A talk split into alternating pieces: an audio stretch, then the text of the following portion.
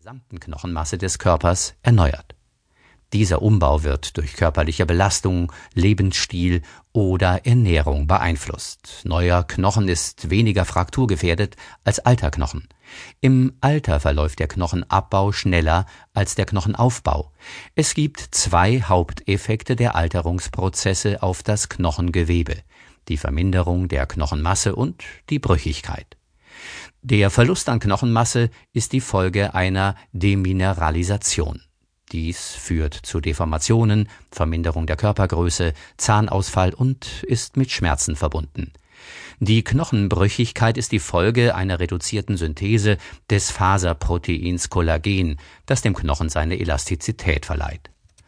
Osteoporose kann auftreten, wenn der Kalziumverlust größer ist als die mit der Nahrung aufgenommene Menge. Die Knochenmasse ist dann so weit reduziert, dass die Knochen schon durch Hinsetzen brechen können. Zusätzlich führt die Osteoporose zur Höhenminderung der Wirbelkörper, Verkrümmung der Wirbelsäule und Knochenschmerzen. Frauen sind wesentlich häufiger betroffen als Männer. Bei ihnen sinkt der Östrogenspiegel ab der Menopause rasch, was den Knochenschwund begünstigt. Bei der Osteomalazie kommt es vor allem im Alter zu einer Störung der Knochenkalzifizierung. Die Knochen werden gummiartig und leicht verformbar. Die Krankheit wird meist durch fehlendes Vitamin D ausgelöst und führt zu einer stärkeren Abnutzung der Beingelenke sowie im Alter zur Arthrose der Knie- und Fußgelenke. Die 107 Gelenke des Skelettsystems verbinden Knochen so miteinander, dass Bewegungen und Flexibilitäten möglich sind. Wenn es zu Schwierigkeiten mit den Gelenken kommt, so liegt dies zumeist an den Sehnen und Bändern. Gelenke können unbeweglich, geringbeweglich und frei beweglich sein. Sie werden in bandhafte, knorpelhafte und synoviale Gelenke eingeteilt. Bandhafte und knorpelhafte Gelenke werden durch Bindegewebe, Bänder oder Knorpel fixiert. Sie erlauben keine oder nur geringe Bewegungen. Synoviale Gelenke haben eine mit einer Synovialmembran ausgekleidete Gelenkhöhle zwischen den artikulierenden Knochen.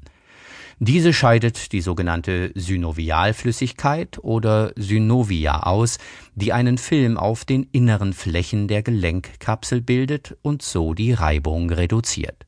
Wird ein Gelenk längere Zeit nicht bewegt, so erhöht sich die Zähigkeit der Synovia und die Schmierung des Gelenks verschlechtert sich.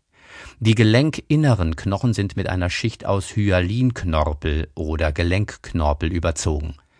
Er bedeckt die Knochenenden mit einer glatten, schlüpfrigen Oberfläche, welche die Reibung während einer Bewegung reduziert. Außerdem mildert er die Wirkung von Stößen ab.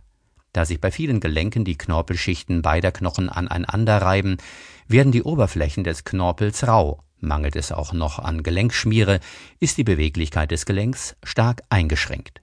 Polster aus Bindegewebe, etwa die beiden Menisken im Knie, halten die Knochen des Gelenks im richtigen Abstand und leiten die Synovia an Stellen mit der größten Reibung.